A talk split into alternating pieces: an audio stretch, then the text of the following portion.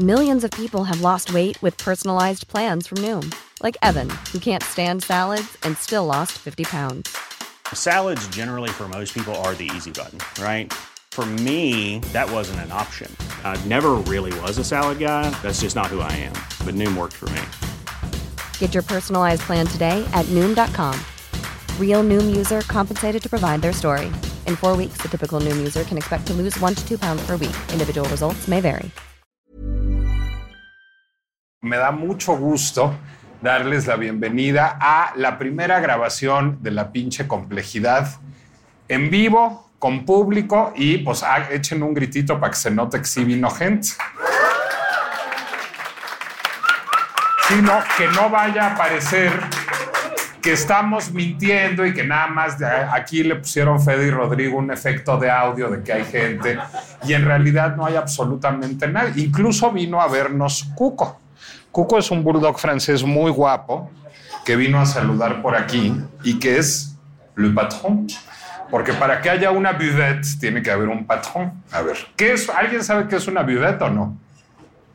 ¿No? Ah, bueno, pues eso es algo que hay que aprender. Porque además este lugar, de manera un poquito hipertrofiada, pero honra muy bien el concepto de una buvette. Una buvette es un mostrador en donde va uno a tomarse una copa de vino o a tomarse un pastiz y a comer una cosita. Es básicamente un barecito en donde además uno puede comer una cosita. Y esta es una buvette. Ustedes se pueden sentar aquí en la barra, pueden pedir una copa de vino, pueden pedir una copa de champán, pueden pedir un pastiz, pueden pedir un bibonet, platicar con los cantineros. Los cantineros de las buvettes suelen ser buenos interlocutores y después de eso pueden pedir una cosita de comer. Fíjense que yo he estado aquí explorando la carta porque ya empieza a hacer hambre. Y entonces, pues, entre las cosas que pueden pedir aquí en Buvette, pueden pedir unas rillettes. ¿Alguien ubica las rillettes? Las rillettes son una maravilla. Es un, un producto de charcutería que está hecho de pato deshebrado. Es muy ricas, las, las rillettes son muy ricas o una terrina, una terrine de campaña, una terrina de pato. O pueden pedir una carne tártara, que es, como saben, pues carne de res molida, servida cruda, con una preparación extraordinaria. O pueden pedir, por ejemplo, también un saucisson sec. Un saucisson sec, que es un salchichón este, un salchichón que es una preparación francesa, que es pues algo que está curado, si no me equivoco, en sal y que resiste mucho tiempo. Y entonces tendrán frente a ustedes el menú perfecto para que hablemos de toros, que es el tema de esta emisión de la pinche complejidad. Porque así cuando tengan ustedes enfrente la carne cruda, la tártara, o cuando tengan enfrente la rillette de pato, pues entonces verán cuán pinchemente complejo es hablar de nuestra relación con los animales. ¿Hay veganos en la sala? ¿Nadie? ¿Hay vegetarianos en la sala? No, nadie tampoco. ¿Y hay antitaurinos en la sala? Si hay antitaurino, aquí hay un, un, antitaurino, el único antitaurino de la sala, dos antitaurinos en la sala, y hay taurinos en la sala, hay un taurino en la sala, y todos los demás estamos más o menos a medio camino. Bueno, pues yo estoy más o menos a medio camino también, y les voy a contar por qué estoy más o menos a medio camino, y por qué me pareció que nos teníamos que echar unas rillettes y una tártara y un saucisson sec para hablar de la pinche complejidad de los toros. Ahí les va mi historia familiar. Yo soy hijo de una señora que es militantemente anti-taurina. A mi madre le parece que las corridas de toros son la encarnación misma del mal, le parece que son un ejercicio cruel en donde se está simplemente torturando a una pobre bestia indefensa que es una víctima y le parece que hay toda una industria de la tauromaquia que es extraordinariamente cruel y que vive solamente del sufrimiento ajeno. Mi padre era básicamente muy disciplinado, entonces era antitaurino, pues digamos simplemente porque su mujer le decía que había que ser antitaurino.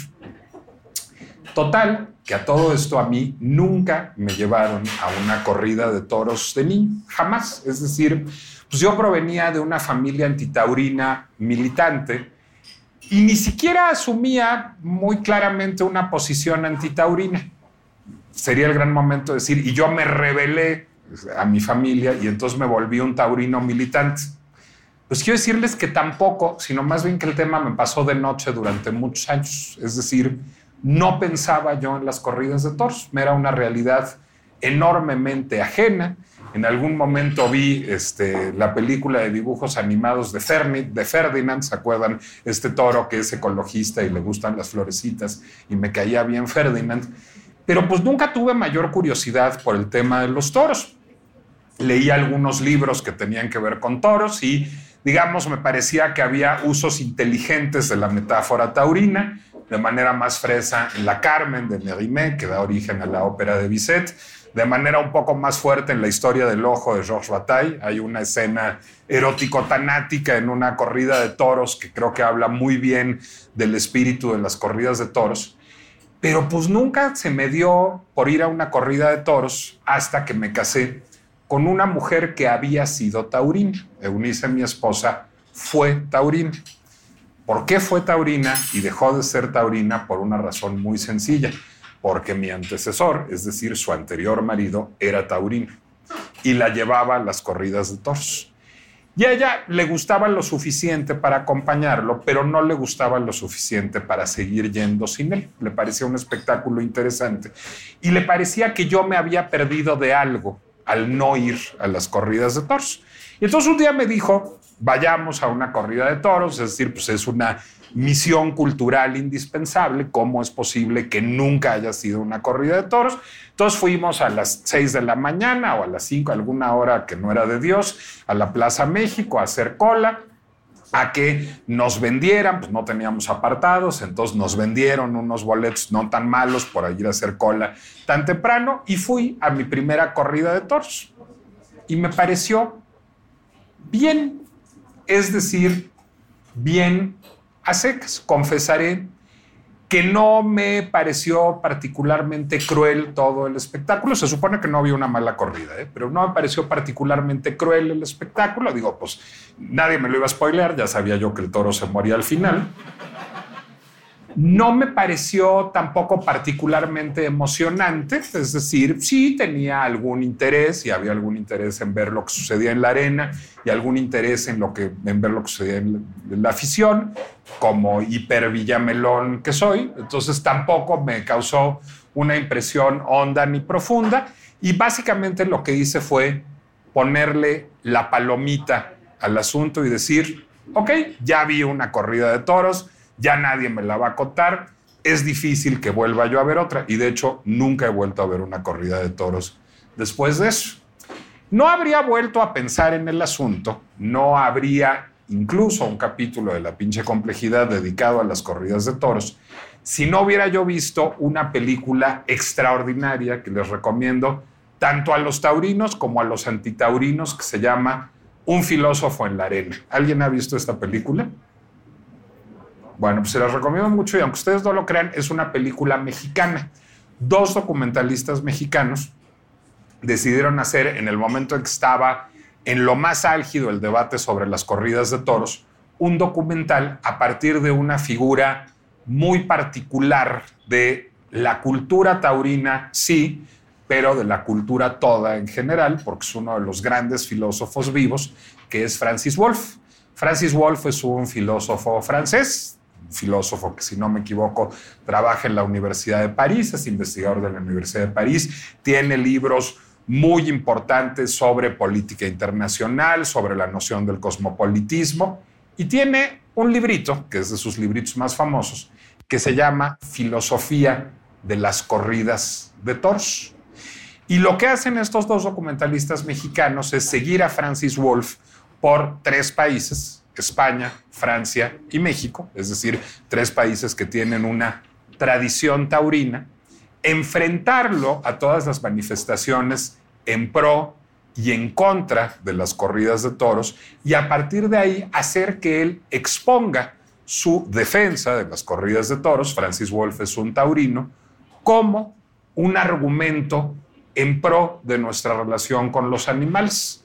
Para Francis Wolff, la idea de celebrar una corrida de toros y la idea de combatir al toro, este verbo va a regresar en un ratito más, no es, digamos, un espectáculo que se hace a expensas del toro de Lidia, sino es un espectáculo que se hace para honrar al toro de Lidia. Y los antitaurinos van a decir achis, achis, achis. Y ahí va, por supuesto, el argumento del arte de la corrida y de honrar al toro y lo que siempre dicen todos los taurinos.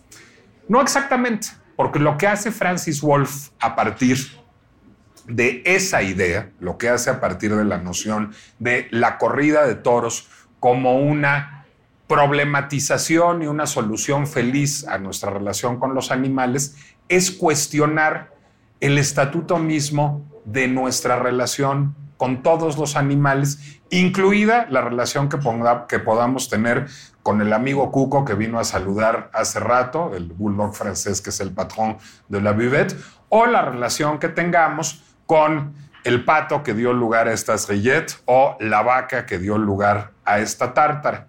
¿Por qué? Porque no son la misma relación.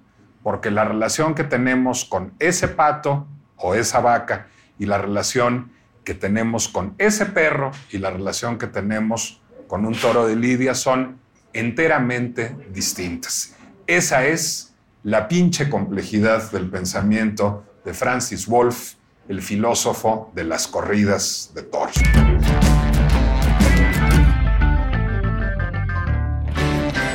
Me da mucho gusto que estemos en la primera grabación con público, en un lugar público de la pinche complejidad. Agradezco enormemente la hospitalidad de Vivet, agradezco enormemente las buenas gestiones de mi amigo Santiago Ocio que nos invitó a transmitir desde acá. Agradezco enormemente los esfuerzos verdaderamente denodados de todo el equipo de El Heraldo Podcast, de Mariana, de Ale, de Melisa, de Fede, de Rodrigo, de Claudia, para que estemos aquí. Y pues lo que tengo que hacer es estar a la altura y empezar con una provocación. Y la provocación es, el animal no existe.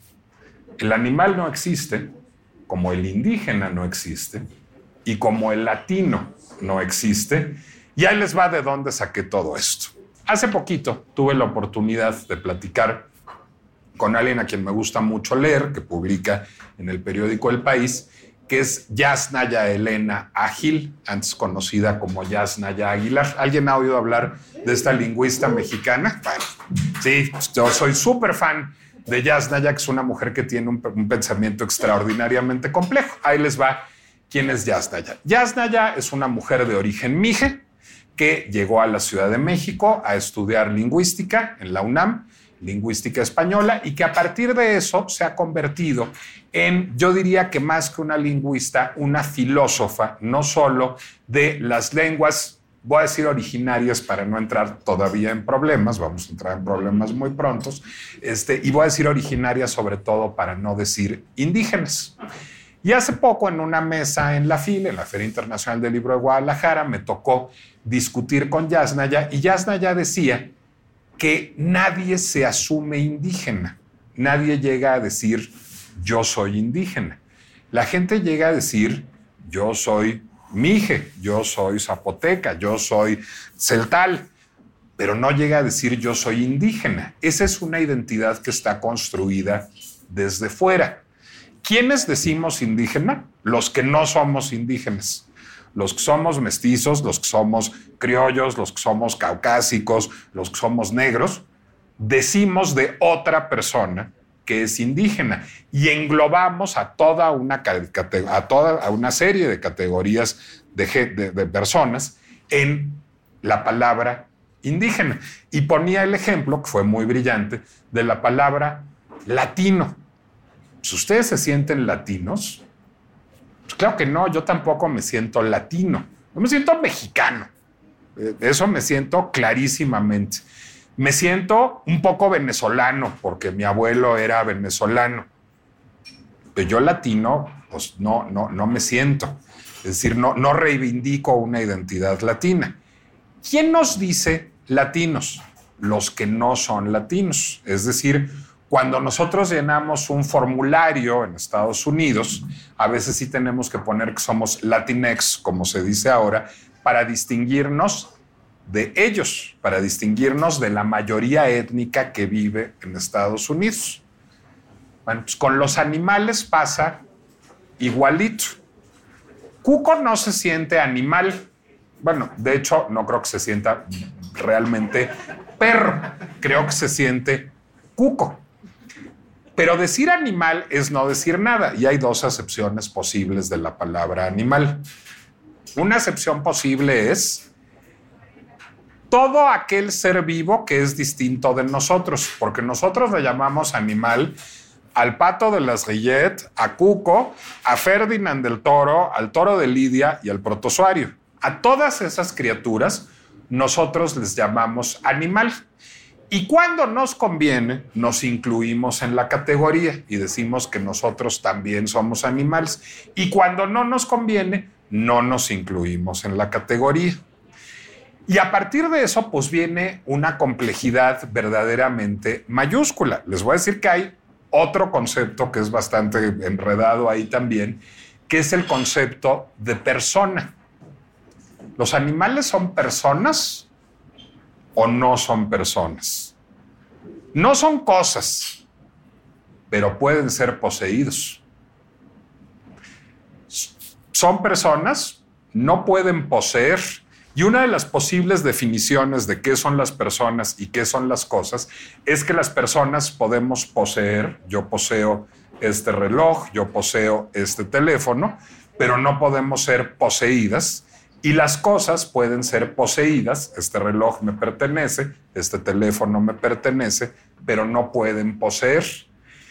Y los animales están un poco en un limbo a medio camino. Ahora ustedes me van a decir, Cuco posee una correa y posee una camita y posee un huesito. Y todo eso será cierto, pero será cierto porque eso se lo procuraron, como les quieran llamar, sus papás, que es como les digo yo, o sus amos, que es como les dice otras personas.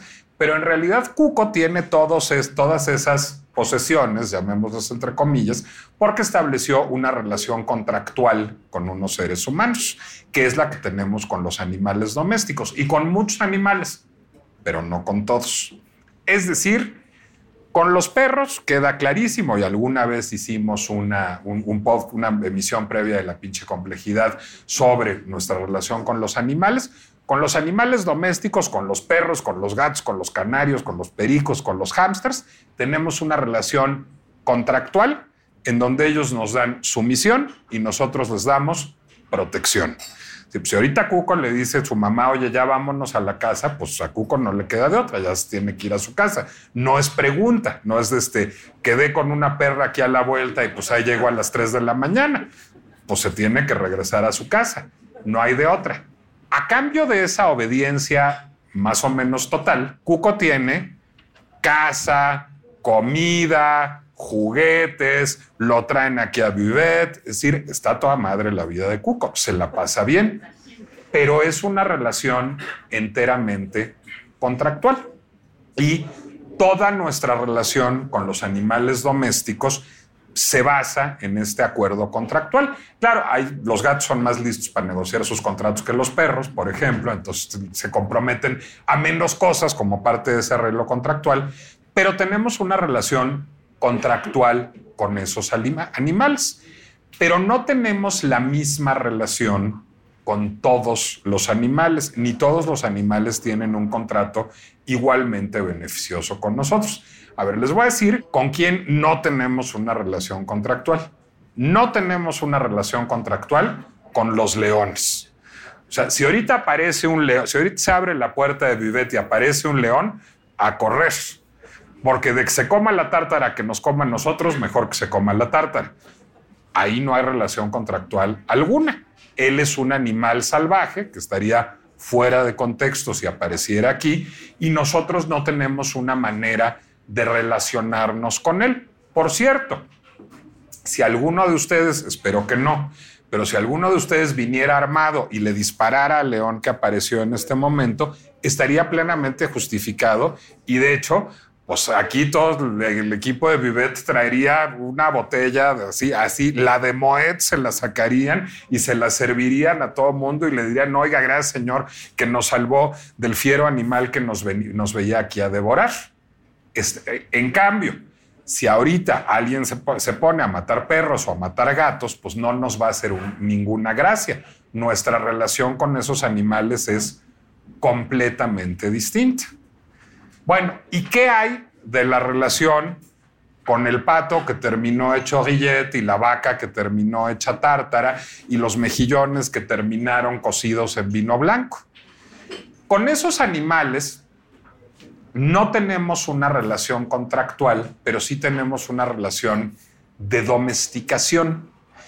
Y de una domesticación que, o sea, a lo mejor no pasa por las condiciones de vida más felices. Es decir, los, los, patos que terminan siendo rillet o las vacas que terminan siendo carne tártara o que terminan siendo arrachera o New York, nacieron para eso. Es decir, fueron desde un principio parte de un proyecto ganadero, de alguien que tenía una granja o que tenía, este, digamos, un, proyecto de ganadería que mantenía a esas vacas o a esos patos o a esos pollos viviendo de una cierta manera, engordándolos, buscando que su carne fuera de la mejor calidad. Pues ya ven que en Japón hasta les dan masaje a las reses guayú para que se les distribuya bien la grasa y para que sea de lo más delicada y se corte simplemente con el tenedor. Bueno, esas reses, esos patos, esos pollos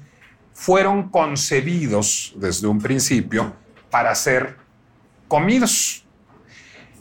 ¿Es una vida feliz la que tienen? Probablemente no, pero es una vida lícita. La ley nos permite comer carne y la cultura nos permite comer carne. Ahorita seguramente muchos de ustedes ya tienen frente a ustedes este, su tártara o sus gellet y nadie les va, les va a decir, qué barbaridad, eres un inmoral, ¿cómo puedes hacerle eso a esta pobre criatura? Pues de hecho es bastante cómodo cuando vamos al súper ver todo en unos paquetitos muy asépticos y muy higiénicos, envueltos en megapack, que no nos recuerdan que hay un animal vivo al que nos estamos comiendo. Hay muchas personas a las que esa idea les resulta muy violenta y por eso muchas personas son vegetarianas. Y yo he de decirles que yo he pensado, a mí me caen particularmente bien los animales y he de decir, me caen particularmente bien las vacas, los patos y los cerdos. Forman parte de mis animales favoritos. Y alguna vez que me tocó ir a grabar un reportaje a un criadero de cerdos, pues generé con un par de cerdos una relación verdaderamente entrañable. Particularmente había una cerdita muy chiquita, muy bonita, con la que me tomé unas fotos y la abracé y la cargué y les contaré también, hablando de relaciones contractuales, que Ralston, mi perro en vida, tuvo un amigo aquí en la colonia Condesa que se llamaba Dalí que cuando conocimos a Dalí era del tamaño de Ralston y cuando murió Ralston ya era como unas 10 veces Ralston porque era un cerdo y pues los cerdos crecen. Pero ese cerdo tenía una relación contractual con sus dueñas igualita a la que tenía Ralston con mi esposa y conmigo, es decir, sumisión a cambio de protección y los términos de esa relación eran muy claros. Bueno, son lícitas, es, es lícita la engorda de ganado, es lícita la venta de ganado, es lícita la comercialización de productos cárnicos, sea preparados o no preparados, y es culturalmente aprobada. De hecho, pues lo acaba haciendo, digamos, un focus group express, pues vimos que en general los vegetarianos tienden a ser minoría. Siempre en un grupo hay pocos vegetarianos, de hecho no hubo uno solo aquí, y hay todavía menos veganos. Pero la postura vegana también es muy comprensible. ¿Qué es lo que dice el vegetariano? Lo que dice el vegetariano es, yo no puedo con la idea de matar a un animal para beneficiarme yo. Entonces, prefiero obtener proteínas de otra manera y prefiero obtener placer alimentario de otra manera a matar a un animal para alimentarme. Pero están dispuestos a quitarles, digamos, su leche o sus huevos. El vegetariano, el ovolacto vegetariano, pues sí come huevos y sí come leche y sí come queso, porque le parece que mientras no atente contra la vida de ese ser, pues está bien y puede beneficiarse, digamos, tener el usufructo, ya que lo mantiene, de, su vida, es decir, esa leche o esos huevos. La postura más radical es la postura vegana, que es decir, es inmoral también quitarle la leche o quitarle los huevos a otro animal. Yo no voy a hacer eso y por lo tanto no voy a consumir productos animales. Todo eso hace sentido. ¿Qué hay de lo que sucede a la hora de criar toros de lidia y a la hora de torearlos? Y ese es un debate que vale la pena dar y que vale la pena apelar a Francis Wolf. Bueno, ¿por qué estamos haciendo un programa sobre toros en esta ocasión si además yo no tengo particular interés en las corridas de toros en un sentido o en otro? Bueno, pues porque es relevante noticiosamente en este momento. Recordarán que hace unos días la segunda sala de la Suprema Corte de Justicia de la Nación lo que hizo fue invalidar un amparo que había tramitado ante un juzgado una organización que se llama Justicia Justa. Por cierto, sería bueno que pensaran en un nuevo nombre porque los hay mejores. Pero bueno, Justicia Justa había tramitado este amparo ante, ante un tribunal, ante un juzgado, para solicitar que se prohibieran las corridas de toros en la Plaza México. ¿Por qué solicitaron que se prohibieran las corridas de toros en la Plaza México?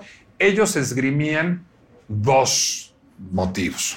Un motivo era la crueldad animal, ese va a ser el quiz de la discusión que tengamos hoy, y otro motivo eran los daños al medio ambiente.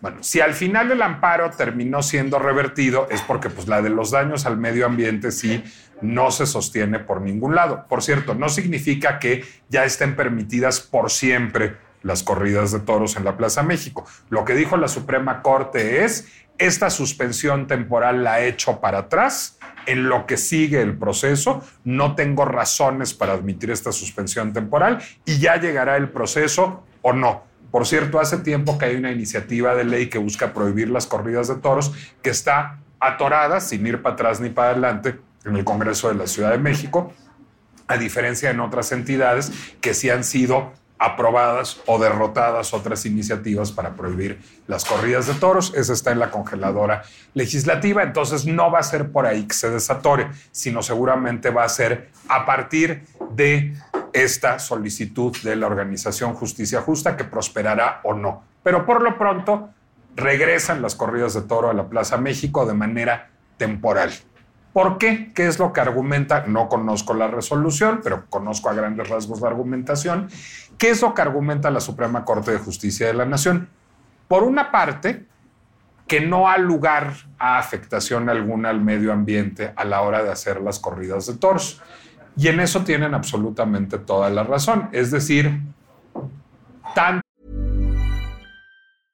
I'm Sandra, and I'm just the professional your small business was looking for. But you didn't hire me because you didn't use LinkedIn jobs. LinkedIn has professionals you can't find anywhere else, including those who aren't actively looking for a new job but might be open to the perfect role, like me. In a given month, over 70% of LinkedIn users don't visit other leading job sites. So if you're not looking on LinkedIn, you'll miss out on great candidates like Sandra. Start hiring professionals like a professional. Post your free job on linkedin.com/people today.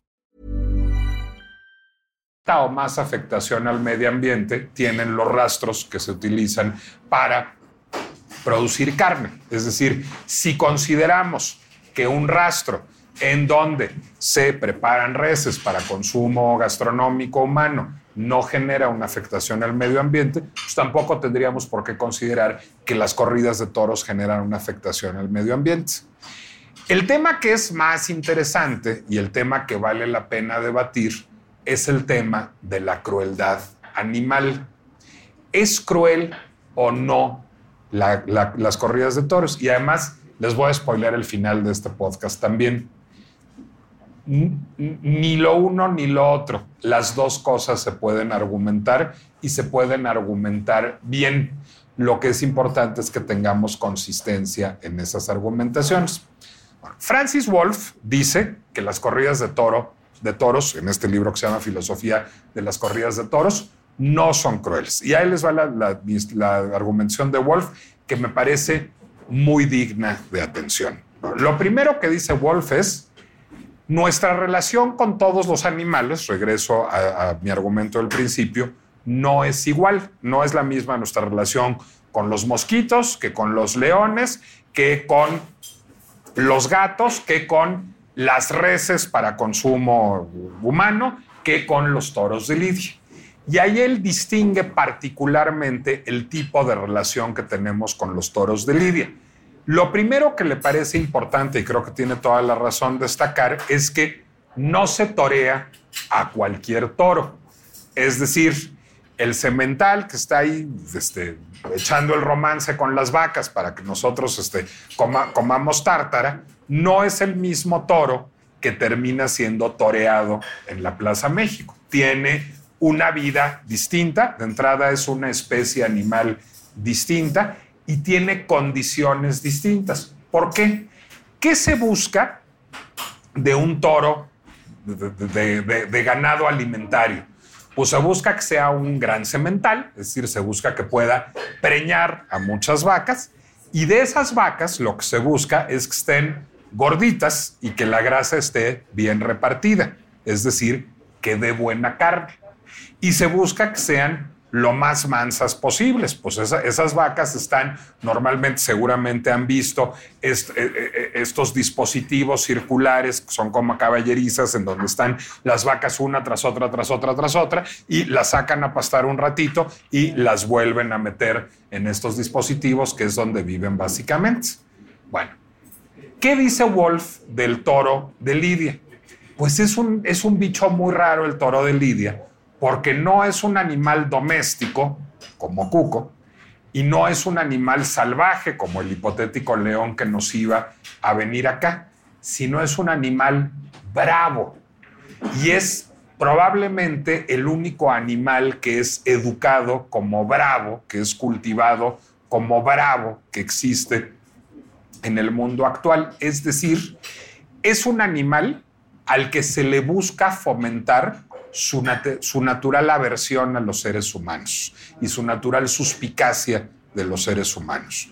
Cuando nosotros recibimos un... A ver, si alguien ha tenido gatos aquí, los gatos son criaturas particularmente complicadas. Yo tuve un gato que se llamaba Charlie. Charlie no quería absolutamente nada ni conmigo, ni con mi esposa, ni con Ralston, ni con nadie. Te le acercabas, te arañaba, te quería rasguñar. O sea, era, una cosa pues, muy difícil lidiar con él.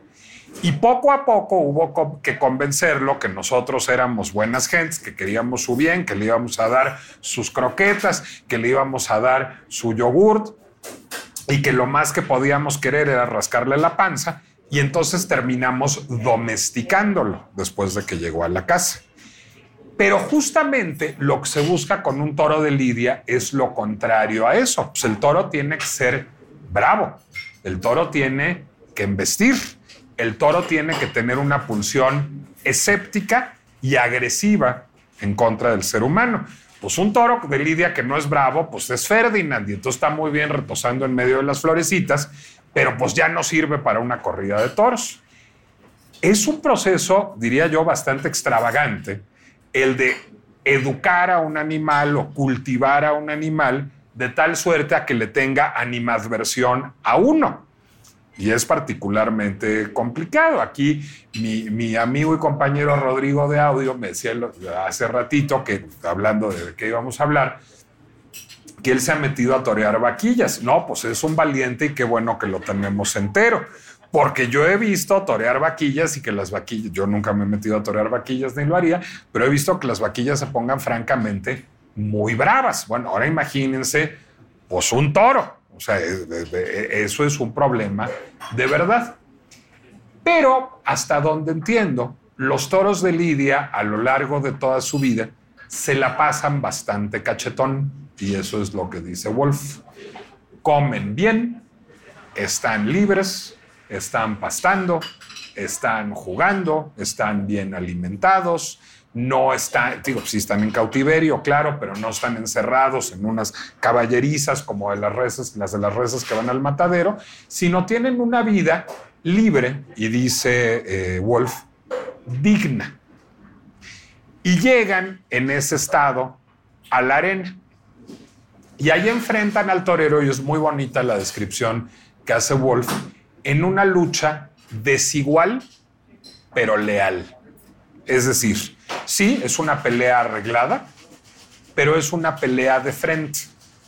Y es una pelea en donde tiene alguna posibilidad de vencer el toro. Poca, muy poca, pero pues hemos visto las, las estocadas y las cornadas en donde se llevan a los toros al torero por el aire, que es un espectáculo bastante angustiante. Ahorita llego a por qué es un espectáculo bastante angustiante, porque eso también es importante. Y al mismo tiempo, hemos visto el caso de el indulto a un toro, cuando es tan buen toro que es indultado. Entonces, es una pelea desigual. El 90 y seguro 9% de las corridas de toros terminan con la muerte del toro. Pero es una muerte leal y es una muerte rápida. Lo que dice Francis Wolf es, bueno, es más digna una muerte en 20 minutos en condiciones leales y, a manos de alguien que también está arriesgando la vida, que una vida de sumisión encerrado para terminar simplemente siendo carne para consumo humano o para terminar convertido en chamarra, en zapato o en bolsa Chanel o Hermes. Y tiene un punto, tiene un punto muy importante. Ahora, lo que dice Wolf también, y me parece, digamos, interesante en ese sentido, es que hay algo que está básicamente mal en la postura animalista en general, la postura animalista a secas, que es concebir al animal, a este hipotético animal que no existe, como un ser sufriente. Lo que él dice es el animalismo, más que considerar al animal como un ser sintiente, lo, lo considera como un ser sufriente. Entonces lo que dice es, el animalista siempre lo que dice es, no lo hagan sufrir, no sean crueles, no se diviertan a sus expensas y lo que están reivindicando es que el animal no sufra.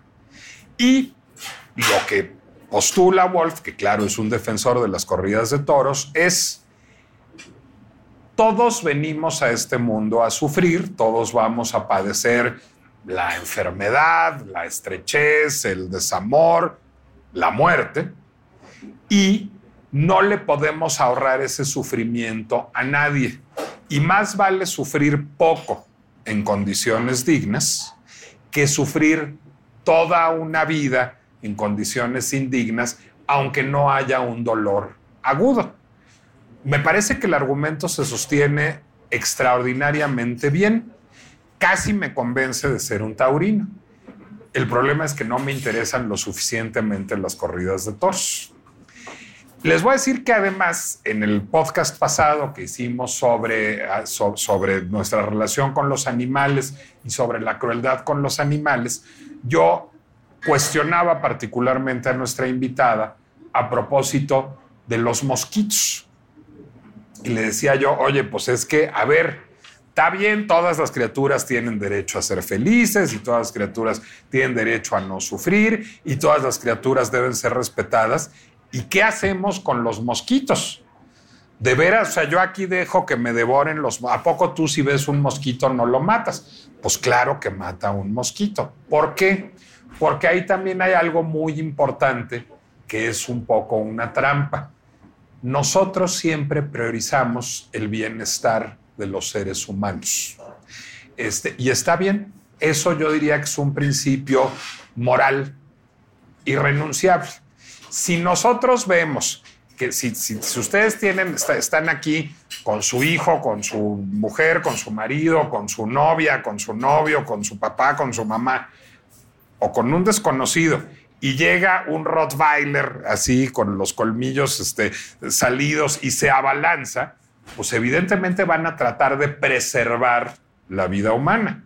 Y si eso pasa por golpear al Rottweiler o si eso pasa por meterle una cuchillada al Rottweiler, lo van a hacer. ¿Por qué? Porque es un imperativo, les diría yo, casi instintivo de defensa de la especie, pero que además hemos convertido en un imperativo cultural. Y tan priorizamos no solo la vida humana, sino el bienestar humano, que si ahorita parece, digo, yo tengo un postdoctorado en matar zancudos en el aeropuerto de Guadalajara, que está lleno de zancudos y yo voy a cada rato a Guadalajara. ¿Por qué? Pues porque son molestos y si quieren, hay una expresión de crueldad infinita de mi parte en eso, ¿eh? Los zancudos no es un Rottweiler, no es un león, es un pinche zancudo. Ya hasta la señora se angustió de las cosas que le hago yo a los zancudos, ya se le cayó la copa. Bueno, los zancudos no matan, pero tan nos importa más la comodidad humana, el bienestar humano, que matamos a los zancudos o matamos a los moscos sin que tengamos el menor reparo ni el menor agobio. Y está bien. ¿Por qué? Porque no tenemos una relación contractual con los zancudos ni con los moscos. Yo supongo que aquí Cuco es un perro muy feliz y que le dan muchos besos y muchas croquetas y espero que haya descubierto los mazapanes Toledo como los descubrió Ralston alguna vez que se volvió gran fan. Y espero que lo consientan mucho porque forma parte del contrato, pero la peor violación posible de ese contrato sería que a Cuco sus papás o que yo a Ralston o a Charlie los hubiera golpeado o los hubiera maltratado. Eh, eh, ahí estaríamos cometiendo una falta ética, porque nuestra relación con las mascotas nos lleva a cuidar a las mascotas, a no maltratar a las mascotas y no hacer sufrir a las y a no hacer sufrir a las mascotas. Pero no es la misma la relación con Ralston o con Charlie o con Cuco que la relación con los moscos o con los zancudos o con los leones o con los Rottweilers que vengan a atacar a nuestros seres queridos, aun cuando sean perros. Entonces, ahí hay matices, digamos, que van haciendo compleja y van diferenciando nuestra relación con distintos tipos de animales y esa es importante recordarla. Ahora, queda el tema del sufrimiento. ¿Se la pasará bien un toro en una corrida de toros? Bueno, nunca he entrevistado a uno para preguntarle, e incluso si fuera posible, no seré yo el que se le ponga enfrente a un toro para preguntarle si se, la pasa bien en la corrida o no. Entonces, cuando alguien desarrolle la facultad de hablar con los animales, como el doctor Dolittle, pues hay que me cuente lo que le preguntó al toro de Lidia si se la pasa bien o no. No tenemos manera de saberlo, pero supongo que no debe ser muy agradable que llegue un señor con una espada y te coloque una estocada este, en pleno lomo y te mate, mientras este, decenas de miles de cabrones gritan ole, ole. No, no debe ser muy amable. Pero será muy amable cómo mueren en el rastro los animales que nos comemos. Pues no, claro que no es muy amable. ¿Nos los vamos a dejar de comer? Claro que no. Y claro que voy a pedir unas galletas terminando aquí que además están buenísimas. El asunto es que valdría la pena cuestionarnos sobre nuestra postura, digamos, filosófica y ética en abstracto, más allá de los casos específicos de las corridas de toro o de las galletas y las carnes tártaras y los tacos de carnitas. Y déjenme, déjenme salirme completamente del tema de las corridas de toros para hablarles de un libro. ahora la traigo con Cami Paglia porque el podcast se estrenó hoy sobre grooming. Hablé de Cami Paglia de sexual persone. Ahora voy a citar otro libro de Camille Paglia, que si no me equivoco es Sex, Art and American Culture, que está traducido también, si no me equivoco, como Sexo, Arte y Cultura Americana, está publicado por Valdemar, si no me equivoco. Y ahí esta historiadora del arte y crítica de arte, y me atrevo a decir filósofa, que es uno de los autores que más me han marcado en la vida, tiene un argumento que me resultó verdaderamente fascinante, en donde ella dice, yo estoy a favor del aborto, y estoy a favor de la pena de muerte. Y uno dice, ah, chinga, chinga. Pues esto, esto sí está muy raro, porque normalmente, pues, ¿qué sucede? Sucede que si uno es de derecha, está en contra del aborto y a favor de la pena de muerte, y si uno es de izquierda, está a favor del aborto y en contra de la pena de muerte. Digo, esa es así como la regla de convivencia entre liberales y conservadores, es que los liberales están a favor del aborto y en contra de la pena de muerte y los conservadores están en contra del aborto y a favor de la pena de muerte. Y lo que dice Paglia es que ambas posturas son incongruentes y tiene un argumento sólido en ese sentido. Lo que dice Paglia ahí es, si yo considero que el aborto es un recurso necesario al que las mujeres tienen derecho, es porque no me parece que la vida sea el valor supremo. Es porque me parece que la calidad de vida es superior al hecho mismo de la vida. Porque lo que dice Paglia es, la derecha tiene un punto, hay una vida en potencia ahí. Eso, si no es una vida, va a ser una vida. Se vale, y ella dice, y yo creo eso, pensar que es mejor vivir una buena vida, una vida de calidad, sin estrechez económica, sin hacer sufrir a una criatura, este, sin hacer infeliz a una persona a la que uno debería educar y cuidar. Se vale decir, hay valores, eh, vale más la pena una buena vida que cualquier vida. Entonces, ella dice, yo estoy a favor del aborto. Pero dice, como la, como la vida no me parece el valor supremo, entonces estoy a favor de la pena de muerte. Porque si hay una vida capaz de hacer sufrir y capaz de hacer daño y capaz, y lo dice por supuesto en el caso de violadores, asesinos seriales y personas que hacen cosas muy terribles, pero dice, si hay vidas tan malignas y la vida no es mi valor supremo, lo único congruente es que si estoy a favor del aborto, esté a favor de la pena de muerte. Y lo que dice es lo contrario. Si yo estoy en contra del aborto, es porque la vida es el valor supremo para mí. Y si la vida, el hecho biológico de la existencia, es el valor supremo para mí, entonces tengo que estar en contra de la pena de muerte porque toda vida merece ser defendida. Caray, me parece que tiene un punto. Y entonces ahí voy con la problematización. Yo les voy a decir por qué no soy antitaurino. No soy antitaurino porque como rillettes y porque como carne tártara y porque como tacos de carnitas. Es decir, por supuesto que se vale decir, yo no quiero procurar sufrimiento a los animales o a los seres vivos bajo ninguna circunstancia y solo soy capaz de hacer sufrir a otro ser vivo en defensa propia. Eso justifica, por supuesto, que si aquí llega un león le metamos un escopetazo. Eso justifica que si un Rottweiler ataca a nuestra Kirurris, este, le demos unos sopapos al Rottweiler. Pero eso no justifica andar comiendo carne, ni andar yendo a las corridas de toro, de toros, ni andar usando zapatos de cuero, ni andar usando chamarras de cuero. Si nos parece que el sufrimiento animal o el sufrimiento de los seres vivos debe ser evitado a toda costa y que matar a otro ser vivo está mal, pues bien haríamos en no andar matando zancudos, en no usar prendas de cuero, en no comer productos animales y entonces sí, opongámonos a las corridas de toro.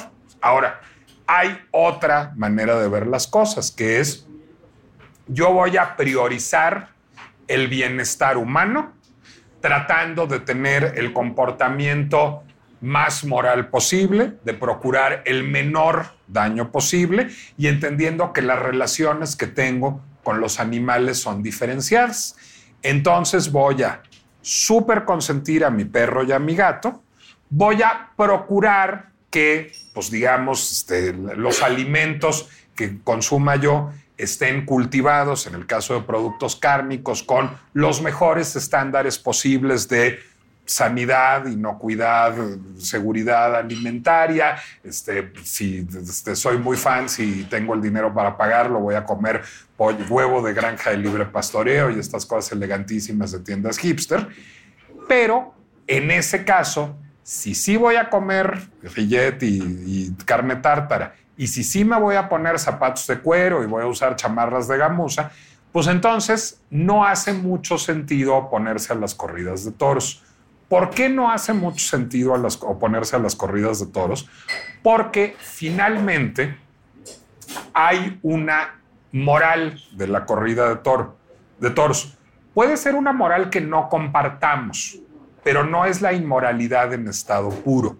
Digamos, lo que es finalmente muy injusto es caricaturizar al taurino o al torero como un ser sediento de crueldad y que lo único que busca es hacer daño y torturar a un pobre animal indefenso, porque el toro de Lidia no es un pobre animal indefenso, es de entrada una especie animal que no subsistiría si no existieran las corridas de toros.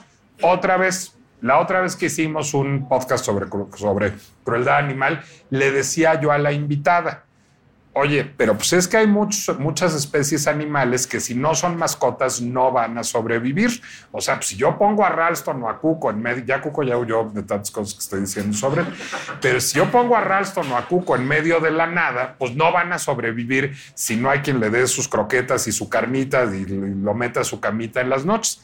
Y lo que ella decía es, yo estoy dispuesta a renunciar a los animales domésticos, a renunciar a las mascotas y a que se extingan los labradores y los bulldogs franceses y los gatos siameses con tal de que no sufran los animales. Y lo que ella decía, y era perfectamente congruente su discurso, era, yo cuidaré a los animales de compañía y cuidemos a los animales de compañía mientras subsistan esas especies y después ya no habrá porque ya no los habremos domesticados y todos serán libres. Se vale, yo no estoy de acuerdo con eso ni quiero eso, pero se vale. Pero si consentimos en que haya gatos siameses y balineses y de angora y este y bichon frisés y corgis como los de la reina Isabel, pues entonces tenemos que consentir también que haya toros de lidia, porque los toros así como todas estas razas de perros y de gatos que he mencionado no son ferales, no son salvajes, sino son razas animales que son mascotas. Y si no hubiera mascotas, se extinguirían. Lo mismo pasaría con los toros de Lidia. Asumamos también que si prohibimos las corridas de toros en todo el mundo, una especie se va a extinguir. A lo mejor es un buen costo, a pagar por evitarle el, sufrimiento a los animales, pero vale la pena pensar el asunto antes de tomar una decisión. Bueno, voy a llegar y bueno, afortunadamente este podcast no busca tener finales sorpresivos porque casi todos los capítulos de la pinche complejidad acaban igual, pero voy a llegar a donde llego casi siempre, así estemos hablando de grooming, de Yaritza y su esencia o de Samuel García pues lo que es gravísimo es no discutir las cosas. Es decir, ¿Qué me parece terrorífico? No, no me parece terrorífico que se prohíban las corridas de toro. No me parece terrorífico que se permitan las corridas de toro. Me parece terrorífico que una iniciativa de ley lleve años en la congeladora, esa o cualquier otra. O sea, me parece terrorífico que no haya procesos de parlamento abierto. Me parece terrorífico el mundo de la consigna, la manta y la pancarta que busca criminalizar una actividad o que busca ridiculizar una reivindicación. Es decir, hay argumentos sólidos en favor y en contra de los dos lados y hay una cosa importante, no nos vamos a poner de acuerdo seguramente los amigos antitaurinos que llegaron aquí siéndolo no van a, volverse taurinos rápidamente y van a estar aplaudiendo de la Manoleta en la Plaza México, si es que todavía torea Manoleta, que seguro no, pero no importa. como se ve, yo soy muy Villamelón. Ni los amigos taurinos de pronto van a decir, qué barbaridad, tengo que usar zapatos de bambú y dedicarme a comer verduritas el resto de mis días y nunca volveré a una corrida de toros. Pero lo que es importante es saber que existen otros puntos de vista que son válidos, que las discusiones son complejas y que seguramente vamos a llegar a una legislación que no nos va a hacer felices a todos, pero que va a permitir que convivamos de manera más o menos regulada. Y creo que las actividades humanas pues tienen que ser reguladas. Eso sí, se vuelve eminentemente importante. Y eso es, pues digamos, lo que me parece deseable a la hora de que discutamos las corridas de toros o si somos vegetarianos o si somos veganos. Por cierto, les diré una cosa, yo sigo siendo un liberal cliché que está a favor del aborto y en contra de la pena de muerte, a pesar de los muy sólidos argumentos de Camille Paglia. Pero el ejercicio de leer los muy sólidos argumentos de Camille Paglia me permitió pensar bien por qué pienso las cosas que pienso y entender cuando el otro piensa distinto a mí. Creo que en momentos como el que estamos viviendo en México, además, se vuelve importantísimo, porque de pronto, si uno es taurino y entiende a un, antitaurino, o si uno es antitaurino y entiende a un taurino, en una de esas nos dejamos de dar zapotazos en Twitter por las cosas que dice el presidente en las mañanas y hasta nos ponemos más o menos de acuerdo como país.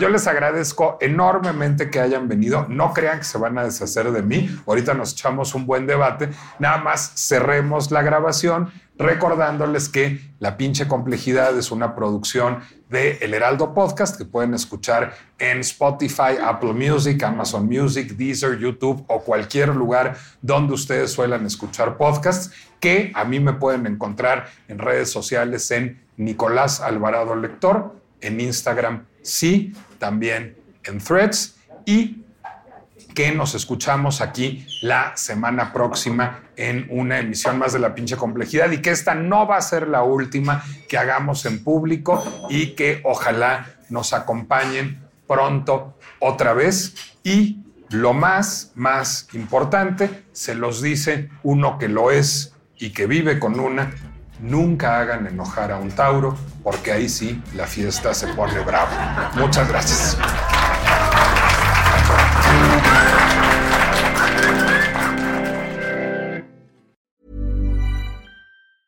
If you thought the only way to get a more defined jawline with natural looking results was through surgery, think again. Juvederm Volux XC is a non surgical injectable gel filler that improves moderate to severe loss of jawline definition and can help you achieve natural looking results with little downtime. Even better, this improved definition lasts up to one year with optimal treatment. No maintenance required. Improve jawline definition for a smooth, sculpted look with Juvederm Volux XC. For important safety information and to find a licensed specialist, visit juvederm.com. That's J U V E D E R M.com. Not for people with severe allergic reactions, allergies to lidocaine, or the proteins used in Juvederm. Common side effects include injection site redness, swelling, pain, tenderness, firmness, lumps, bumps, bruising, discoloration, or itching. There's a risk of unintentional injection into a blood vessel, which can cause vision abnormalities, blindness, stroke, temporary scabs, or scarring. Talk to a licensed specialist to find out if it's right for you.